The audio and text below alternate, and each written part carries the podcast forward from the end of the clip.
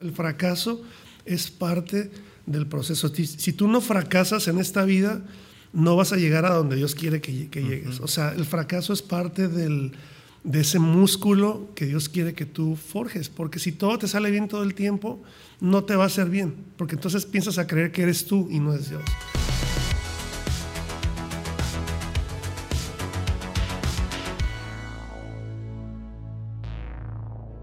Bienvenidos a un episodio más de Download.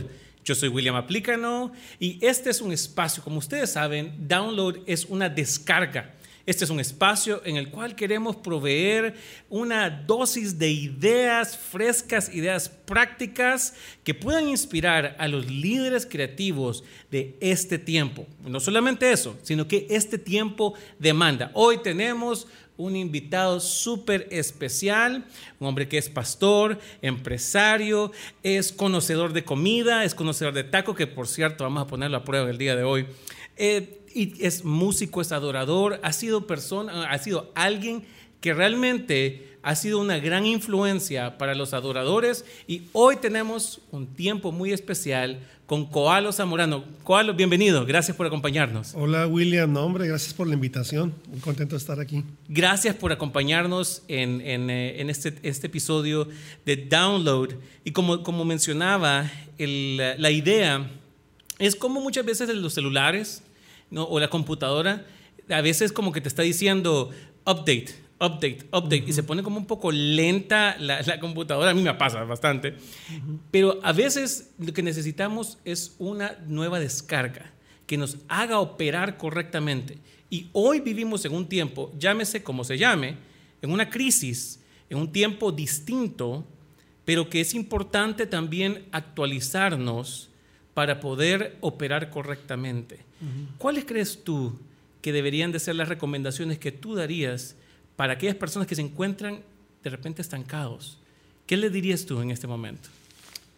Hay, muchas cosas que se podrían decir, pero creo que algo que yo pueda hacer así rápido, que se me viene rápido aquí a la cabeza, es que estamos siempre dispuestos a aprender, porque luego hay mucha gente que está estancada porque se quedan em, empecinados o, de cierta manera, en modo de terquedad, de decir, no, yo, esto no es para mí, o eso es demasiado moderno y entonces se quedan estancados y no crecen. ¿Y, qué es lo que pasó con esta pandemia? Que muchas personas que no usaban Zoom, que no usaban eh, las redes sociales, se dan cuenta que ahora es todo lo que estamos usando, entonces estaban estancados, se dieron cuenta que estaban estancados porque no sabían cómo manejar todas estas herramientas, ¿no? Entonces, creo que siempre tenemos que estar dispuestos a aprender y a crecer tú has sido alguien que no solamente ha sido partícipe del movimiento de la música cristiana, sino ha sido influenciador y ha sido reformador de la música cristiana también. ¿Cómo crees tú que ha cambiado este tiempo en comparación, por ejemplo, cuando tú iniciaste?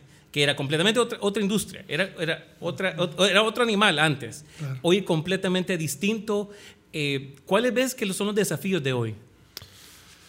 Híjole, es que los, creo que creo que hay, yo creo que hay una sobrepoblación de, cantantes. No estoy diciendo que, que está mal que haya más músicos, más cantantes. Creo que ahora como es más fácil hacer música, porque antes para grabar un disco, por ejemplo, te estoy hablando de hace 20 años, o sea, grabar un disco tenías que rentar un estudio, tenías que tener un presupuesto un poquito más eh, grande para hacer una grabación. Ahora tú tienes una computadora y grabas un disco desde tu computadora. O sea, entonces, ¿qué pasa? Que hay ahora hay muchos cantantes, entre comillas, que hacen música y que entonces hay una sobrepoblación de música y creo que eso tiene sus beneficios y tiene también sus no tan beneficios porque eh, podemos caer en el punto de, de, que no se oiga con excelencia. Entonces, yo me he encontrado con mucha gente que, me dice, mira, este es mi nuevo sencillo, esta es mi nueva canción que saqué en YouTube. Y yo lo escucho y está muy pobre musicalmente, de muy mala calidad. Porque como ya lo pueden hacer desde su computadora, dice, no, pues me voy a aventar. Eh, entonces yo creo que yo creo que eh, el beneficio es que hay más herramientas, pero lo que no me gusta mucho es que luego no le metemos la excelencia que se necesita tener, que es lo que yo veo ahora, ¿no? Ahora por otro lado, sí veo que ha crecido mucho em, en comparación, por ejemplo, con la música que no es cristiana. Porque tú sabes, el ambiente de la música mainstream, eh, con un mensaje no cristiano, eh, el nivel de excelencia siempre ha estado mucho más alto que nuestra música. Pero creo que cada vez más la música que hacemos nosotros con mensaje cristiano, cada vez más se está em, alcanzando esos niveles. O sea, lo que hay muchos cantantes ahora, gracias a Dios, que se esmeran en sacar música buena, con muy buena excelencia, músicos increíbles. Me encanta ver más y más que había muchos músicos que eran cristianos que no sabíamos que eran cristianos, pero como ahora ya es más, eh, podemos expresar más abiertamente nuestra fe, te das cuenta que fulano de tal era cristiano y que este baterista, este guitarrista. Yo justo el otro día estaba viendo un video en YouTube tipo documental y me di cuenta que este músico era cristiano y yo no lo sabía. Hmm. Dije, ah, mira qué padre. Entonces, eso es bueno, ¿no? Sí, y yo creo que eh, hoy hay más acceso, pero también el mundo es más rápido. Y creo que vivimos demasiado en el, en el ya, en el ahorita. Y eso a veces sacrificamos calidad por velocidad. Exacto. Y creo que las cosas buenas cuestan. Las cosas, y, en este proceso creativo, porque algo que hemos mencionado es muchas veces nosotros utilizamos la creatividad y muchas veces los creativos somos apagafuegos. O sea, se me olvidó la canción, grabame eso. Y, entonces vivimos tapando fuegos, tapando hoyos. Pero el proceso creativo que transforma toma tiempo. Las buenas ideas toman tiempo. ¿Cuál es tu proceso creativo para a la hora de componer? Porque tú, yo te voy a ser honesto, tú has eh, compuesto música, letras que me han inspirado a mí a nivel, a nivel personal, pero que también han tocado naciones. Y se nota que no fue eh, como diciendo, en media hora entramos al estudio y lo primero que se me... Fue algo bien pensado, fue algo con un proceso, fue intencional. ¿Cómo, ¿Cuál es tu proceso a nivel personal?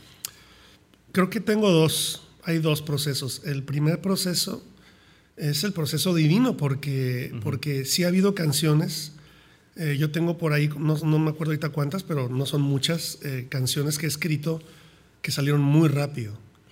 Pero no fue porque yo decidí, como decías tú, eh, híjole, vamos a grabar un proyecto, dame una canción ya, ¿no? O sea, estas canciones nacieron en, en tiempos muy personales eh, no, todos, no, todas mis canciones nacen en devocionales. Mucha gente siempre me pregunta, ¿no? Y, hermano, y, cuando tú tienes tus devocionales de tres horas, o sea, mis devocionales no son de tres horas. Claro.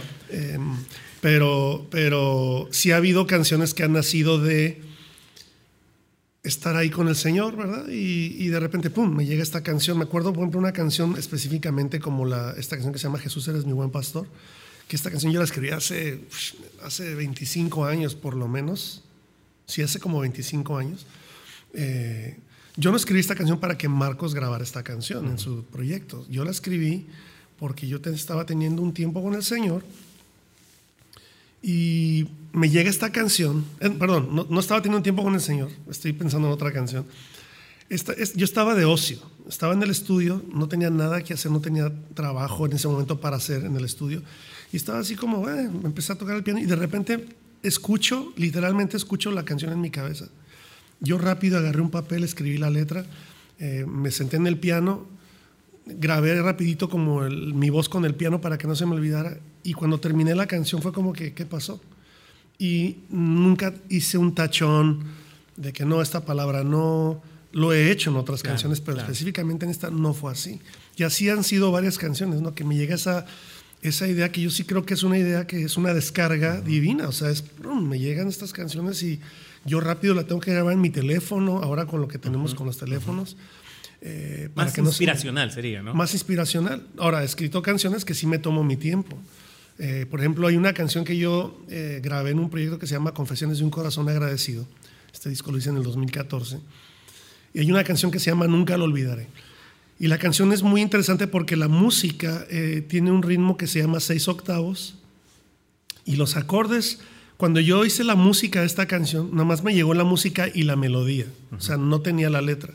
Yo, estoy, yo empiezo a tocar esta, esta, me- estos acordes con la melodía y esto fue como en el año 2000. Y cuando yo estoy canta- tarareando la melodía y tocando los acordes, yo me doy cuenta, esta canción no es para una congregación, porque era como que un poquito rara. Y ya se cuenta que, ah, la- como que la dejé, pero se quedó en mi cabeza, fue como que se quedó en mi disco duro mental. Y cuando estoy haciendo este proyecto, Confesiones de un Corazón Agradecido, que era un disco más solista, no es de alabanza y adoración, congregacional, entonces estoy en el estudio y me acuerdo de la canción y la empiezo a tocar y de repente me empieza a llegar la letra y termina siendo una canción que es una de mis favoritas de, ese de esa grabación. Eh, y esa me tomó, digo, no es que tuve 14 años trabajando la canción, pero Claro. fueron 14 años en- entre que hice la, la- la música, la melodía, hasta que la grabé.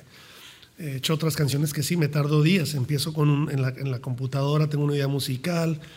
eh, y luego lo que pasa es que, y esto es lo que muchos compositores cometemos, el, el error muchas veces es que forzamos, ¿ves? Y empezamos a forzar la canción. No es que, ay, y, y- y- y le das y estás buscando la letra.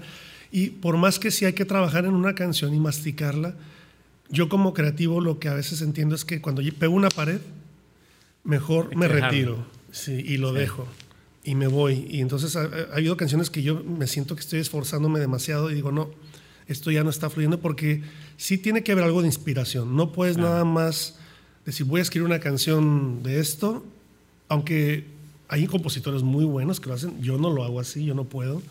Entonces yo me tengo que alejar porque yo sí necesito un poquito de esa inspiración. Y después regreso y la escucho y digo, "Mm, no, le cambio esto, le cambio aquello, hasta que termino diciendo, esta es la canción. ¿no? Entonces, están los dos procesos, del proceso inspiracional, como decías, pero también está el proceso de que sí, hay que masticar, hay que, hay que ver qué es lo mejor. Y un consejo que les puedo dar a los compositores es, no te enamores de tu primera idea, ¿no? Ese es uno de los peores errores que como compositores podemos cometer, es enamorarnos de nuestra primera letra, melodía, porque luego ya no hay espacio para moldear la canción. ¿no? Se- muchos compositores dicen, "Eh, piezas de mi canción. Y les digo, está padre, yo le cambiaré eso. No, no, no, es que Dios me la dio así. Y siempre sacan la tarjetita a Dios. Entonces, pues ni modo que me ponga a argumentar contra Dios. No, Dios, te equivocaste. Entonces, yo sí creo que a veces usan mucho esa muletilla. Es que, no, es que Dios me dijo que era así. Y yo digo, eh, ok, o sea, es más bien para decirte, no te metas con mi canción, ¿no? Dios y yo pensamos que está bien la canción. Exacto, que está perfecta. Y la canción para mí se me hace que está horrible. Entonces, Claro. Y yo creo que eh, a la hora de llevar esto a otro nivel, porque nos ha pasado, eh, muchas veces en el proceso de producción, todas las ideas necesitan tiempo para madurar. Eh, no es que esté mal como tal la inspiración o lo que tú recibiste, la descarga, muchas veces está en un proceso crudo. Y, y el, la- el proceso de edición, que también toma humildad, porque yo he visto muchas veces la gente lo ve como su propio bebé, ¿no? Este es mi bebé, o sea, no me puedes decir que mi bebé es feo, o sea, jamás, Sí, sí, es sí. insultante. Pero cuando, el tiempo que le he tomado. Pero creo que la habilidad de poder aprender y de decir, ok, mi compromiso no es con mi ego o con mi qué tan bueno soy, mi compromiso es con la excelencia y lo voy a hacer lo mejor que Dios eh, para darle la mejor honra a Dios. Y a veces toma ese proceso de, de maduración. Y es obviamente lo que hemos hablado hoy es, no hay una fórmula. Muchas veces nosotros nos encajamos en métodos y a nivel de iglesia lo vemos así. Ah, es que como a tal iglesia le funciona. Entonces yo compro el libro, compro, descargo los, los, los bueno, hay que comprar los libros, por cierto, porque a veces Claro. lo, lo están pirateando, pero eh, descargo aquello y eh, el modelo lo quiero forzar y es un contexto completamente distinto. claro. Y al mismo tiempo existe una estructura que debe sostenerlo. Hay una est- estructura musical. eh, Malcolm Gladwell, que es un sociólogo, tiene un libro que se llama The Outliers, con el cual habla donde, donde dicen, por ejemplo, Mozart, dice, esto eres un genio. Bueno, pero le tomó 10 años llegar a eso. Entonces, lo que él dice que para convertir una genialidad se necesitan 10 mil horas de práctica Imagínate. todo que dice todos los que han revolucionado algo no fue como que me voy a inventar no fue no fue en una tarde así de, No. de, de, pensar donde, donde Einstein sacó la teoría de la relatividad. Le tomó años. Claro. Y entonces eh, creo que el desafío que hoy vivimos en todas las áreas, porque igual lo vemos en Facebook, lo vemos en, en, SoundCloud, en todas las herramientas, en todas las plataformas, hay acceso, pero también eso nos, nos queremos cortar el proceso. Claro. Y creo que el proceso es lo que nos da la riqueza de la excelencia. La excelencia no es algo que compramos. O sea, el, hecho de que lo, que tú has eh, compuesto, el tiempo que te tomó. ¿Cuánto tiempo de cuando tú empezaste a decir, bueno, voy a tocar la guitarra o el piano, o hoy quiero cantar, a cuando sentiste, ok, hoy sí, esta canción realmente me siento orgulloso de ello? Yo sé que esto fue algo que, que va a traerle honra y gloria al Señor. Más o menos cuánto tiempo crees tú que te tomó llegar a ese punto? Eso, como 10 años por ahí. Desde que me entregué al Señor, que fue en el 87, hasta que empecé a escribir canciones que se, mías que yo iba a grabar, fueron como 10, 11 años. Y este, eh, te, iba, te, iba, a comentar esto porque lo que estás haciendo es muy importante, el tema del proceso como decíamos hace un momento, nos estamos acostumbrados a que ahora todo es rápido, todo es rápido, rápido, rápido. Y mucha gente inclusive, ya no, ya no lo he escuchado tanto, pero se escuchaba mucho antes, ¿no? Que venía gente y me decía, por ejemplo, ay hermano, es que yo quiero cantar como usted o yo quiero hacer música como usted, ore por mí.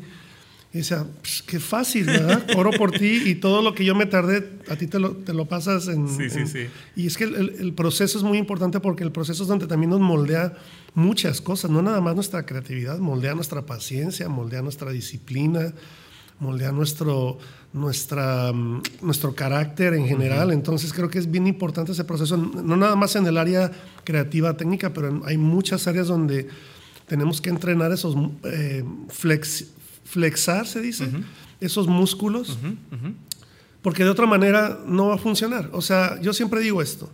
Cuando ves un, tipo en la calle, así todo musculoso, o vas al gimnasio y ves a estas personas que están todos así fit, ¿no? Y, y tú dices, yo quiero estar así porque yo estoy gordo, necesito hacer ejercicio. Y dices, no, te, motivas y, y, a la semana te pesas en la báscula y has bajado casi nada y te ves el abdomen y sigue todo barrigón y, te desmotivas porque no viste cambios. Y, claro.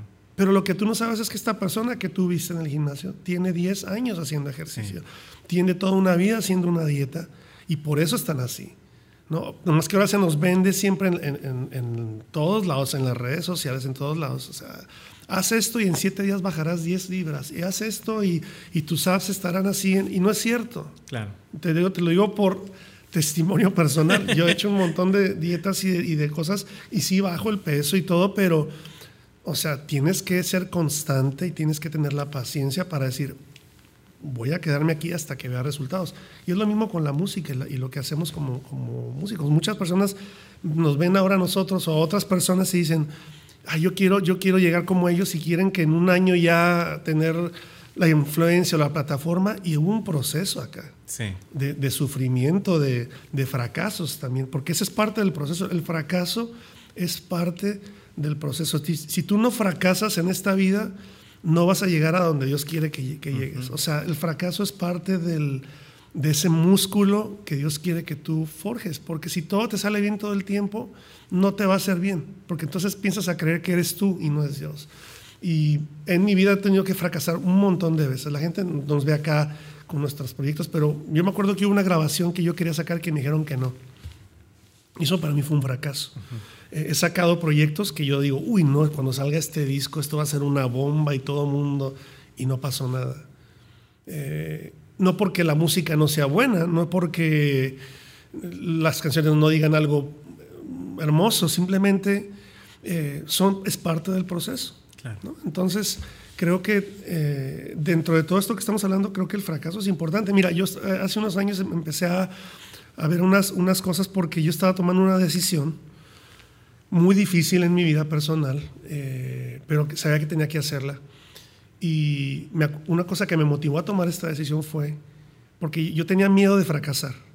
Yo tenía miedo de que, ¿y si no es? ¿Y si me sale todo mal?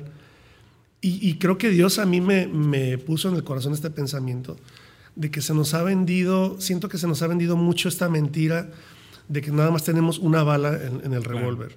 Y entonces que si a la primera decisión que yo haga en, esta, en esto que quiero hacer no sale bien y no es, no tiene éxito, no prospera, entonces decimos, no estaba en la voluntad de Dios. ¿ves? Entonces, o sea, como que la voluntad de Dios es una bala y si le disparas y no te sale bien, estás mal. Y creo que, creo que no es verdad, porque yo he visto muchas historias en la Biblia de gente que hizo cosas y no le salía y no le salía. Está la historia de José. Sí. Dios le dio un sueño a José. ¿Cuánto se tardó ese sueño en cumplirse? Más de 20 años. ¿Cuántas cosas no pasaron en la vida de José que parece que iba de mal en peor? Entonces, em, creo que, por eso te digo, creo que es importante entender que el fracaso también es parte de lo que, de lo que hacemos, para, de lo que experimentamos para poder llegar a donde Dios nos, nos quiere llevar. ¿no? El fracaso es parte del proceso. Me encantó eso. Y el hecho también de arriesgate a fracasar. Sí. Porque a veces la gente dice, hay que arriesgarse para el éxito. Pero también hay que arriesgarse para fracasar porque en medio de eso también voy a mejorar y voy a crecer. ¿Cuántas, cuántos intentos? ¿Quién hizo el, foco? Edison. Edison.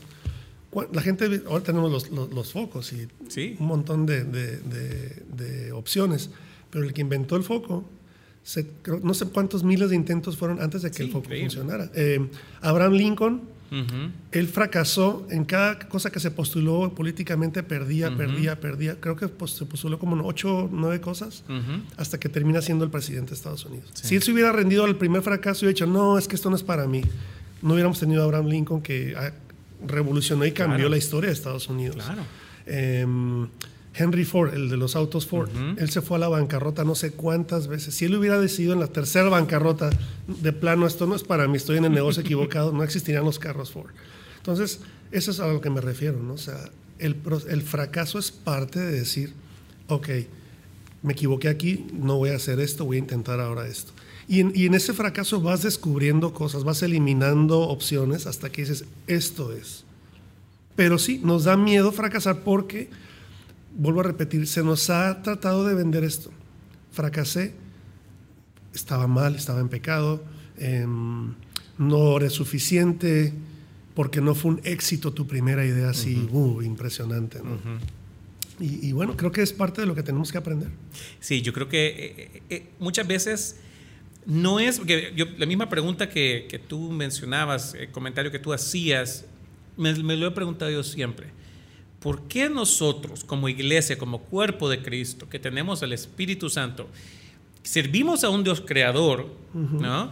Porque yo siempre le digo a la gente, cuando vemos la, al final de, de, Apocalipsis, de Apocalipsis 21, Dios vuelve a hacer cosas nuevas. Ahora, si yo fuera el director de, de esa película, yo estaría tratando de terminar, ¿verdad? Colorín colorado, este cuento se ha acabado, todos somos felices. Pero él está haciendo cosas nuevas. O sea, su naturaleza es hacer cosas nuevas. Si nosotros somos hijos de ese Dios y nosotros está el Espíritu Santo, tenemos un espíritu creativo. ¿Qué nos limita entonces? Y me doy cuenta que es el temor. El temor a, que dirán, el temor al rechazo, el temor al fracaso. Y yo le digo a la gente, ¿Qué estarías haciendo hoy si no tuvieras temor? ¿Qué estuvieras alcanzando el día de hoy si no tuvieras temor? ¿Qué le dirías tú a, estos jóvenes? Porque como tú dices, es muy cierto, existe mucha, vivimos en el ahora. Y creo que también, eh, parte también del, mundo en que vivimos es eso. La noticia de hace una hora ya hoy es vieja. y la pandemia nos ha dicho eso. Ah, no, me mandaron, ¿verdad? Nuestras tías y nuestros primos nos mandan el. ¿Qué dijo un tal doctor? No, esa noticia vieja, eso ya, ya es, ¿verdad? Es fake news, ¿no? Eh, pero, pero para ellos es. Vivimos en un, en un, tiempo del hoy, de la ahorita. Y creo que eso. Hay, hay algo que se va a pagar o si no se está pagando en los procesos creativos. Tenemos más herramientas, pero pareciera que también la, las ideas mueren demasiado rápido pero no es lo bíblico. David escribió salmos, que era música, eh, de, que tienen 3.000 años y todavía siguen vigentes. Y, realmente eso es el desafío en el cual nos encontramos y creo que tú traes eh, grandes eh, insights, ¿no? A, poder ver desde adentro Porque es fácil que la gente hoy, hoy diga, ah, bueno, llamé, intenté y no se me dio, ¿verdad? No, no, no se me dio. Y nos justificamos con eso. Pero realmente, si, si Dios lo ha puesto en ti, aunque te digan que no, trabaja en ello, esfuérzate en ello. Fíjate, mi esposa em, por años quería escribir un libro, ¿no? Eh, a veces se desanimaba mucho porque pues nadie, ninguna editorial viene a decirle, queremos que escribas un libro, porque eso pasó, bueno, con Marcos, que es hermano de, mi esposa, pasó con su hermana gemela, escribía, entonces ella se desanima porque no, es que a mí nadie me dice que escriba, entonces yo no debo de escribir un libro porque nadie me viene a decir, escribe un libro. Entonces fue un proceso para ella de, entender que em, no era, o sea, si Dios te dijo escribe un libro, pues escríbelo. Aunque no venga nadie a preguntarte, a hacerte la fiesta y a y a decirte, wow, queremos que escribas un libro. Y algo que yo honro a mi esposa que hizo fue que ella empezó a escribir el libro y, ella sola, fíjate, ni siquiera yo le ayudé, dijo, yo voy a escribir mi libro. Ella se puso en la computadora a escribir sus ideas. Ella contrató a una persona que le ayudó para que la editara. Ella contrató a quien le diseñara la portada. Ella buscó a, que le imprimiera los libros y ya ahora tiene su libro, que es un libro devocional que se llama Hoy Recordaré. Se los recomiendo. Eh, ¿En Amazon lo pueden encontrar? sí, está en Amazon. Hoy recordaré, es un libro con 21 días devocional, bien bonito el libro, bien chiquito, pero muy, muy, muy, muy bueno. Pero, o sea, ella tuvo que decir, yo lo voy a hacer. Sí. Yo lo voy a hacer. A veces queremos tener el, nuestro grupito de personas que nos están diciendo todo el tiempo, ay, sí, tú eres lo máximo, tú eres lo mejor, hazlo, porque la gente se muere si tú no lo haces. Pero si Dios te dijo que lo hagas, hazlo. No te esperes no te esperes a que alguien venga a convencerte y que te diga, no, si es que sin tu música no podemos vivir más, o sea, porque quizás eso nunca va a pasar, pero si Dios puso en tu corazón una idea y tú sabes que Dios te lo dio, tienes que moverte, tienes que darle y quizás van a ser pasos chiquitos al principio, quizás tu primer sencillo no va a funcionar, quizás tu primer disco no va a servir y, la gente no lo va a escuchar, ¿qué importa? Mira, me voy a meter aquí en un tema que eh, yo he estado masticando en estos últimos meses por el tema de la pandemia, ¿no? Porque es algo con lo que yo he tenido que lidiar como, como una persona pública. Y es el tema de la popularidad versus la influencia. Hmm. Porque por el tema de las redes sociales y por estamos ahorita tan enfrente de las redes sociales, por lo menos en mí, y, yo y voy a ser bien honesto, he batallado un poquito y, batallé ya no tanto como al principio, porque tú piensas que tienes una plataforma y dices, no, wow, yo veo mi cuenta de Instagram, me siguen tantas miles de personas y Facebook. Entonces hacía un live y yo veía que se conectaban, no sé, 100 personas, 70, 80. Me dije, wow, es un buen número. Pero de repente yo veía que alguien más está, porque viste que al principio de la pandemia eran 10 lives hacia arriba de Instagram, así, ti, ti, ti, yo picaba y, esta persona 400. Yo, ¿what? Y, entonces empiezas a comparar. Sí. Y la mente te empieza a decir, uy, no, no eres tan influyente como pensabas. Uy, no, no te sigue tanta gente como creías. Y empiezas a ver que hasta se le conectan más rápido y, entonces empiezas a hacer tus números y dices, ¿qué pasó aquí?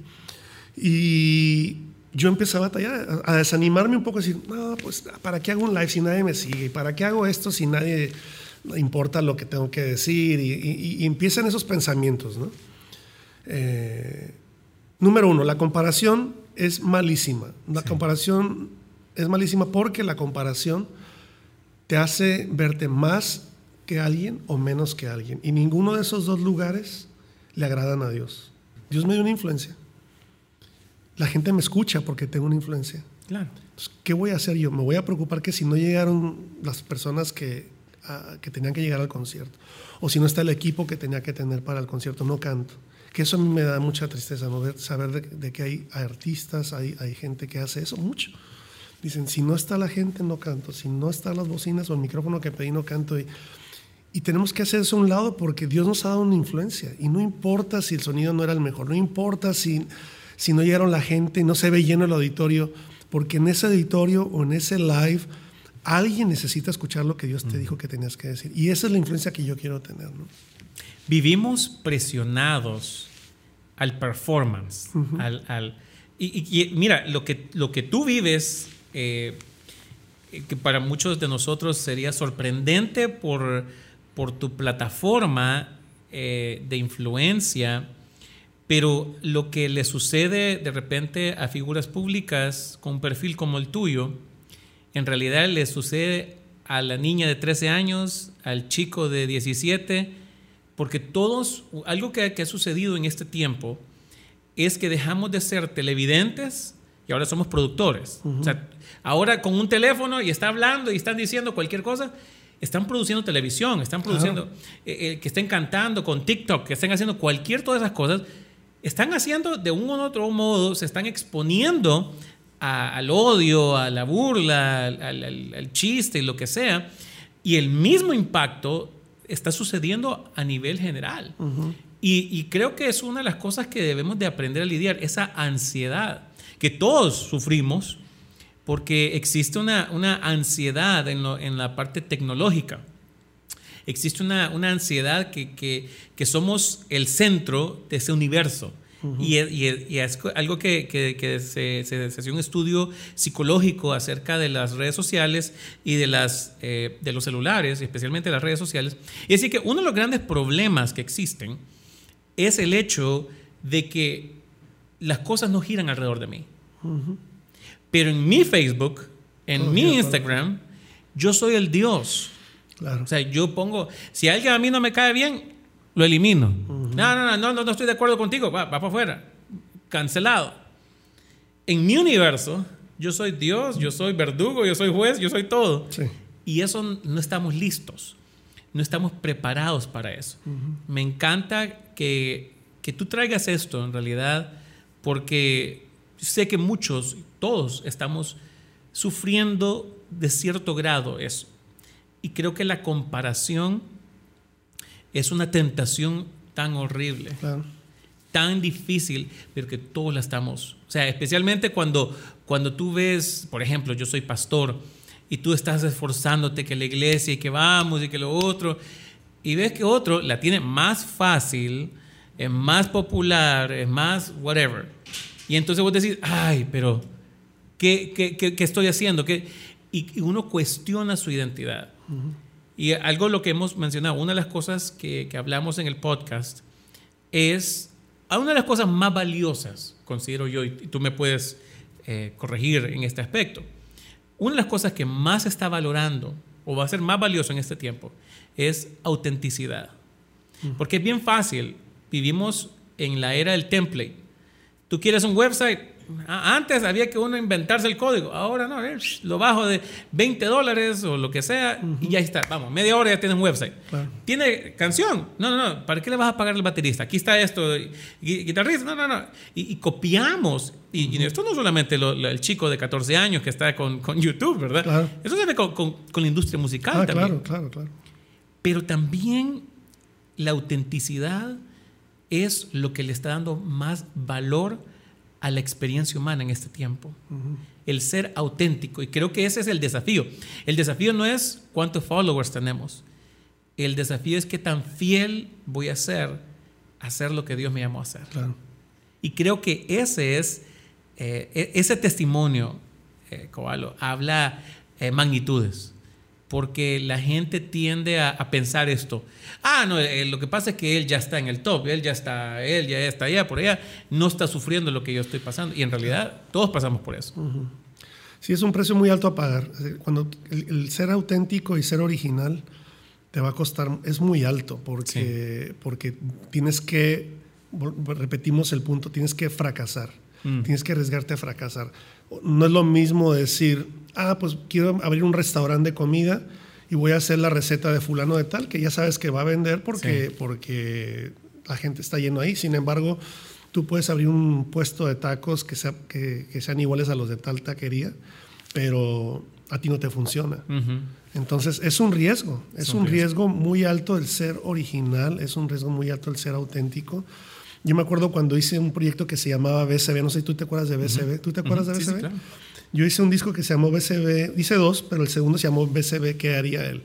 Y para ese proyecto yo decidí no escuchar música de nadie. Dije, yo no mm. voy a copiar nada, porque el primero yo fui muy influenciado por la música de DC Talk. No sé si alguien de aquí se acuerda de DC Talk. Entonces yo, ¿Sería que el, el, disco de DC Talk a mí me, me, me, castigaron en la iglesia donde yo estaba? Porque era pelo largo y todo ah, eso. Ah, un cristiano, pero son peludos. Bueno, es de otra historia. Sí. Em, no, yo escuchaba DC Talk todo el tiempo. Entonces cuando hago mi primera grabación era así, esa onda juvenil. Y El primero es un montón de cosas que yo me fusilé de ellos, ¿no? Sí. Intencionalmente así. Pero el segundo dije, no, no quiero hacer eso. Y, y hace un momento tú comentaste esto. Em, o sea, el Espíritu Santo es el creador. Sí. Y, tenemos al creador. Eso es lo que a veces yo no entiendo. ¿Por qué copiamos tanto eh, entre nosotros como cristianos? Muchas cosas. No digo que esté mal decir, mira, esto, eso les funcionó, voy a agarrar esta idea, pero eso es un copy-paste así a full, ¿no? Entonces digo yo, ¿por qué? Si, si tenemos al Espíritu Santo dentro de nosotros, que nos puede inspirar y dar las ideas más creativas y originales que nadie más puede tener. Em, entonces yo con esa grabación dije, dije eso, dije, no voy a, no voy a escuchar ninguna música, no me voy a dejar influenciar por ninguna idea. Y así fue intencional. Y yo cuando grabé ese disco fue así. Tú escuchas ese disco el día de hoy y no hay, hay cosas bien raras ahí musicalmente porque yo me aventé, dije, ah, este acorde normalmente no va con este, pero yo lo voy a meter. Y melodías y cosas. Y mucha gente hasta el día de hoy me siguen diciendo de ese proyecto. Dice, es que yo escucho ese disco y, lo, me encanta porque no lo siento viejito, no lo siento eh, obsoleto, que ya está pasado de moda. Y yo creo que parte de eso tiene que ver porque fui original, me arriesgué. A la gente le gusta eso, a la gente escucha escuchar cosas originales. En el tema de la música, yo no puedo creer cuánto, o sea, no quiero ser así tan negativo. Ojalá no la gente no escuche que estoy siendo así tan negativo, pero yo a veces sí me harto de que escucho una canción y escucho la que sigue y se escuchan exactamente igual. Y yo digo, ¿por qué? Claro. ¿Por qué no arriesgarnos a, ser un poquito más originales? Hay un concepto también, William, que te lo tengo que decir porque yo no estoy de acuerdo con este concepto. Y espero que alguien más me acompañe con esto, pero en estos últimos año, dos años, he escuchado mucho esto en las iglesias ¿no? y, en, personas. Que si, la música, que si hay mucha música en las canciones, que estamos distrayendo a la gente para que adore a Dios, porque la gente se está enfocando más en la música y no en la adoración. Sí. Y yo estoy, yo estoy completamente en desacuerdo con eso. Entonces, por eso yo a veces escucho música que es tan aburrida. O sea, lo tengo que decir. O sea, claro. yo soy músico y, a veces yo escucho canciones en las iglesias, en grabaciones, que es aburrido. O sea, digo, pero ¿por qué tiene que ser tan aburrido? ¿Por qué no le pueden poner un poquito más de creatividad a su música? Y yo sé que en algunas, porque lo he escuchado de personas que dicen, no, es que la adoración entre menos música, mejor porque así la gente no se distrae. Y yo digo, yo, una de mis mejores canciones con las que yo adoro al Señor son enriquecedoras musicalmente. Yo sé que mi vida es musical, pero ahí es donde yo siento también que hay un gran problema, porque entonces hemos como, voy a decir esta palabra en inglés, dumb down. Sí. O sea, hemos como que hecho como que entre más uh, la música sea mejor. Y digo, ¿por qué? Mm. Si Dios es el creador del cielo, o sea, Dios, tú, tú nada más ves la creación de Dios. Sí. Yo fui al Gran Cañón por primera vez el año pasado, hermano, y, y mientras más me acercaba al Gran Cañón, yo empecé a llorar. O sea, fue algo que yo no me lo esperaba. Yo iba emocionado de, ah, vamos a conocer vamos en el carro y empiezo yo a ver esas así, esas montañas y me entró una onda donde yo, mi esposo y yo empezamos, no así como que, ah, pero... Claro, impresionado. Impresionado de la creación de Dios. O sea, Dios es una, la persona más, Él es el creador, como bien dijiste, no es una persona creativa, Él es creación. Él habla y se crean cosas. Él dijo, hágase la luz y se hicieron las estrellas y no hay una estrella que se parezca a otra. ¿Por qué nosotros que somos hechos a la imagen de Dios y que tenemos a la persona que creó todo? No podemos ser más creativos, más auténticos. En todos los sentidos. Yo sé que hay estructuras y hay formas que ya, por ejemplo, si tú, tienes, tú eres pastor de una iglesia, yo sé que hay la forma y, y, hay cosas que yo creo que debemos de mantenerlas igual porque funcionan, pero yo creo que sí hay cosas donde decimos, mira lo que está haciendo fulano de tal, hagámoslo. En vez de decir, Señor, ¿qué quieres que yo haga aquí? Yo siempre digo esto con las canciones. Es muy fácil copiar la canción de alguien más. Es muy fácil agarrar la canción de fulano ministerio y ponerlo en la iglesia porque ya les funcionó. Es muy, es, em, toma mucho más tiempo y es un reto mayor y toma mucho más esfuerzo escribir tus propias canciones para tu iglesia, porque ahí sí necesitas trabajo, dedicación, decir, Señor, inspíranos. Pero a mí me encanta ir a iglesias donde yo escucho su alabanza y son canciones que nacieron en su iglesia. Hmm. Porque están siendo auténticos, están siendo originales y no les importa que no están a la moda, que no están cantando los últimos hits, ¿verdad? Ujú. Pero que es el sonido que sale de su iglesia. Y, y, mm, regresando al punto que te decía al principio de, de- de- de la música, em, yo por lo menos personalmente estoy en un, en, un, en un camino ahorita musicalmente donde yo quiero ser lo más creativo posible. Quiero ser lo más creativo posible, lo más original posible otra vez. Em, aunque pierda mi popularidad, aunque no, no tenga uy, el following no de gente, no me importa, porque, porque yo quiero también traer, eso trae honra a Dios con Claro. lo que tú haces, eh, con la excelencia con lo que lo haces. Porque el mundo, el mundo tiene mucha excelencia, no tiene, no tiene contenido, el contenido es horrible. Pero si yo puedo hacer música también que le llame, que le haga comezón al oído del, del, del mundo, y digan, oye, esta gente está haciendo música, a ver.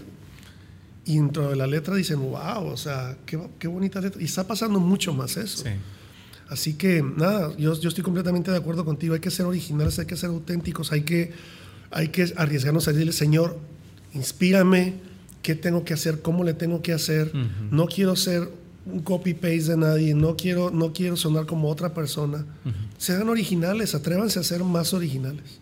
Excelente. Te agradezco. La verdad, Coalo nos ha sido muy inspirador. Y para ir terminando, nosotros tenemos una sección la cual le llamamos The Lightning Round, que quiere decir literalmente es el round, Pum, pero pum, sí, pum. pero de, de una descarga de esas rápidas. Tú sabes que el factor de descarga, de download, está sujeto a tiempo, ¿no? ¿Cuánto tiempo se tarda en bajar tal cosa? Entonces, te voy a hacer una serie de preguntas, cosas que eh, nuestro invitado no sabe, pero que tú lo puedas contestar de manera abierta y lo más rápido posible. Ok. Ok. Eh, un talento secreto que tengas. Cocinar. Ok, cocinar. ¿Cuál es tu plato favorito para cocinar? Para cocinar, y es que esa es una pregunta complicada, pero hago ceviche. Ceviche. El ceviche lo hago y me sale muy, muy bien. Ok, muy bien, muy bien. ¿Cuál es tu ciudad favorita? ¿Para, para qué? ¿Para vivir o para visitar? Diría para vacacionar o para, o para visitar. Esa es otra pregunta que no me cuesta. O sea, obviamente México, eh, podría ser Durango, México. Es que tiene. eh, ya me voy a poner a hablar aquí otra vez mucho. Es que, No, no, no, para es nada. es que tiene que ver con qué quiero hacer. Si quiero ir a comer a la ciudad, pues hay muchos lugares mí donde yo puedo ir a comer rico, ¿no? Pero si quiero ir a descansar, pues la playa. O, Sí. eh, Yo sí, siento ese llamado a la playa en México. ¿Verdad? Siento ahí que un campo misionero que hay que alcanzar. hay que alcanzar, yo estoy igual, sí, estoy igual. Eh, pero me encanta, por ejemplo, me encanta visitar mucho Bogotá, es una de mis Sí, ciudades favoritas lindísimo. para visitar. Eh, Argentina, como estábamos ahí Estábamos antes de empezar, estábamos hablando de Argentina, me encanta ir a Buenos Aires, eh, la gente, su comida, así que mm, es una respuesta muy amplia, ¿no? Claro. Excelente. ¿Qué te hace reír? ¿Qué me hace reír? Mis hijas me hacen reír. Excelente. ¿Cuál ha sido el trabajo u oficio más extraño que has tenido?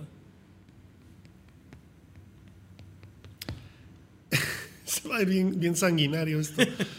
Pero fue uno, creo que fue mi primero o segundo trabajo desde, desde que empecé a trabajar así como, Sí. oye, que un trabajo así de, de jovencito.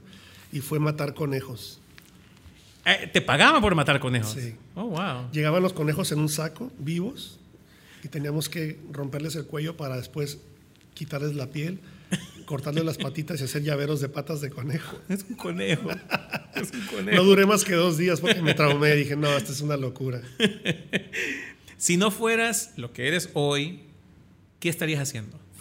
Tendría un restaurante de comida Chef. mexicana. Excelente. O una de, com- de taquería comida mexicana.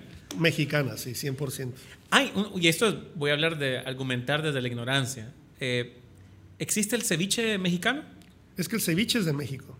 El, perua- el peruano dice que es de Perú, pero es de México. Ok, porque yo siempre he conocido que es sudamericano, pero el Ese es el- ceviche mexicano. Ese es el argumento eterno. No, bueno, es que yo, yo, cre- yo viví, yo soy mexicano, crecí en México y toda mi vida comí ceviche hasta que supe que en Perú había ceviche. Claro. Yo no sabía que en Perú había ceviche. Entonces, Ah. igual el peruano.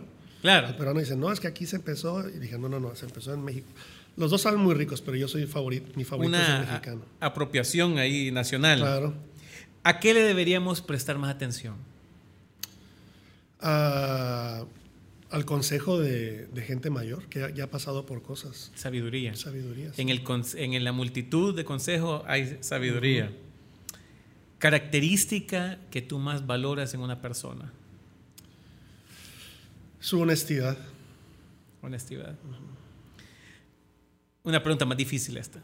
Algo que la gente se ha equivocado acerca de ti. eh, inaccesible, a decir. Y eso, y eso, eso eh, tú eres muy accesible. Y, y quiero, quiero hacer mención de eso porque realmente eh, a veces es bien difícil eh, conversar con personas fuera de nuestros círculos. Pero mi experiencia contigo ha sido realmente toda la opuesta, que ha sido muy accesible. Eh, inclusive el hecho de que hoy nos estemos conversando realmente habla de, de ese espíritu que hay en ti. Para ir terminando con esto, la última, bueno, vamos a hablar de dos que están relacionadas. Placer culposo ¿Placer qué? culposo, eh, es guilty pleasure le llaman en inglés, que quiere decir algo que te gusta, Que sabes que no es bueno. que no sabe que, pero no es que es un pecado como tal, sino Sí, que sí, sí. ah, no debería esto, pero, pero me gusta. Por comer, ejemplo, pues comer. comer, ajá, Me. ¿cómo qué? Me gusta comer comida grasosa, o sea, lo más así, La fritura. los tacos y el, el menudo, no sé si la gente claro. el menudo, el menudo, bueno, menudo mexicano obviamente, porque he probado otros en otros países y no me gusta, pero el mexicano es mi comida favorita de todas, el menudo. Pero a veces sí me siento mal porque no debo de comer ya tanto, porque ya por la edad y todo lo que sabemos, pero sí, a veces sí me, me, me echo mi menudo, mis dos platos de menudo y nadie se da cuenta. Nadie se da cuenta, nadie se da cuenta. Sí. Sí, para mí, bueno, la comida chatarra para mí, o sea, lo he Sí. mencionado en otros lugares, ah, pero para mí también me he fijado, yo no soy mucho, yo no veo mucho televisión, te soy bien honesto, Ah, pero en Netflix veo The Office. The Office para mí, no importa en qué momento, si qué día, porque hay, hay cosas como que, ay, este es muy serio, o este es muy...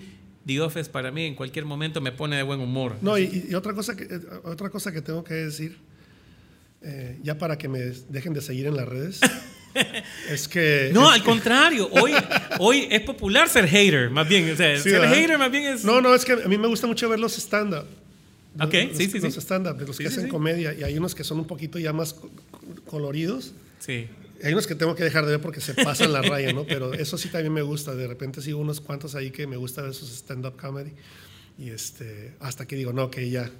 se Hay unos que son muy O graciosos. sea, hay unos que son, Hay unos muy, que son sí, muy, sí, muy sí. Hay un graciosos. señor, digo, no es por promocionar, pero hay un señor que se llama Sebastián Maniscalco, que es un italiano. Mm. Eh, él es de los más limpios que yo escucho, pero es chistosísimo, chistosísimo. Ok, excelente. ¿Y él es- está en italiano o en español? No, en inglés. En inglés, Sí, en ok. inglés, en inglés. En inglés, excelente, excelente.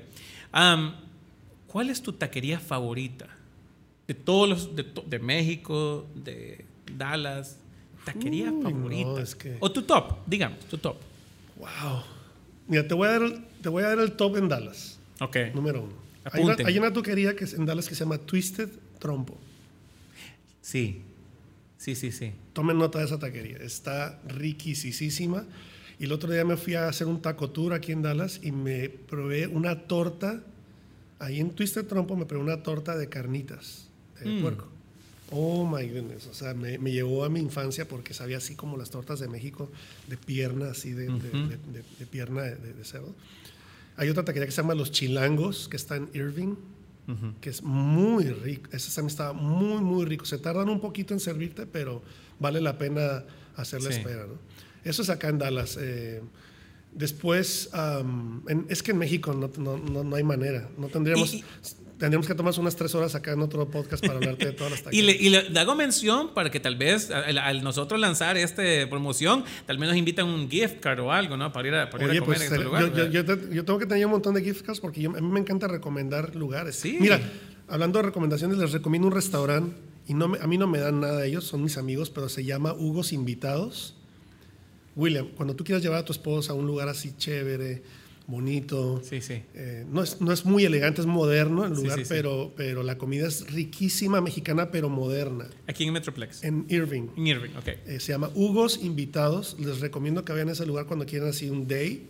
Eh, O algo no, no- no tiene que ser un date, pero, pero es- no es como una taquería. Claro. Pero pueden- cuando lleguen, díganle, busquen al dueño que se llama Hugo, díganle, hey Hugo, más quiero decirte que Coalo me envió. Ok. Para que él vea que sigo El, mandando el- el- el menú de Koalo, el especial, Koalo Special. Sí, ahí tienen, ahí tienen, ahí tienen una entrada que es un queso de de- Ay, ya, ya me dio hambre. No, pues es muy rico el lugar, muy rico. Es, es- es no, no va a ser la comida tradicional mexicana. Sí. O sea, no, no pienses en que vas a llegar. que, A ver, dame unas tostadas de pollo. No, no, no. Eh, pero, por ejemplo, llegas y las enchiladas son así más bonitas y, y todo lo que usan ahí es orgánico, que eso es parte de la onda que es orgánico. wow. Los chips que te dan antes de, de comer son horneados, no son fritos. O sea, es muy, muy limpia la comida, Sí. ¿no? Sí. Y ahí le paramos. Y, y sí, y yo me acuerdo que también algo que es bien curioso, México es tan grande y es tan extenso en su cultura que cada región tiene su propia, su propia gastronomía. Por ejemplo, en la Ciudad de México como tal, las taquerías son impresionantes. Uy, sí. Buenísimos, buenísimos. Y, y más al norte son distintas, al sur como que le van cambiando. No, por ejemplo, el, el el menudo, el pozole, ¿no? Sí, sí, sí, sí. En el, el menudo, por ejemplo, en, en el norte de México se come con grano, con el hominy que le llaman acá. Ajá, ajá. Pero cuando vas al centro de México, em, no le ponen eso y le ponen unas hierbas que le dan otro sabor y otro olor. Pero si vas a la costa del Pacífico, lo puedes comer el menudo blanco, que no, ti- no tiene el chile rojo en el caldo, sino que y le pones menta.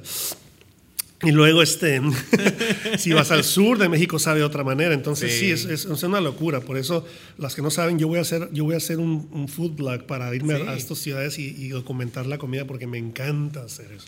No, definitivamente que es, es, un, es un placer culposo, la verdad. Sí, la comida sí, es de mi, mi debilidad porque me gusta comer, como de repente ya pueden ustedes darse cuenta.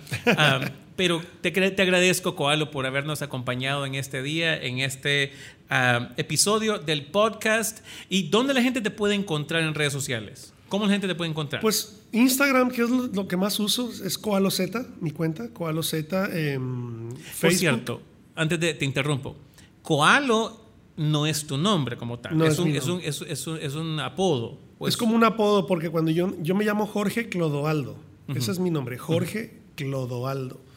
Y yo tengo un hermano mayor dos años que yo. Cuando yo nací, él preguntó que cómo se llamaba su hermano, ¿no? Y, Y le dijeron, y Clodoaldo, le pero dijeron una Clodoaldo. palabra. Y él como trataba de decirme Clodoaldo, me decía Coalo por tratar de decirme. Clodoaldo. Y ahí es de que de ahí viene Coalo, ¿no? Excelente. Entonces desde que nací, casi desde que nací me dicen Coalo. Facebook, ¿cómo te encuentran? Coalo Zamorano. Eh, Twitter también. Coalo ZR. Es que, mira, lo que pasa es que cuando yo empecé este rollo de las redes no, no era como ahora, ¿no? Claro. Que ahora todo el mundo es así como las redes oficiales. Yo salió Twitter y abrí mi cuenta y puse Coalo ZR, creo.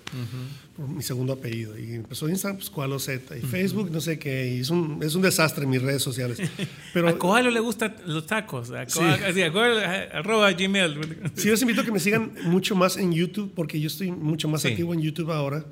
La- en mi cuenta se llama Coalo Zamorano.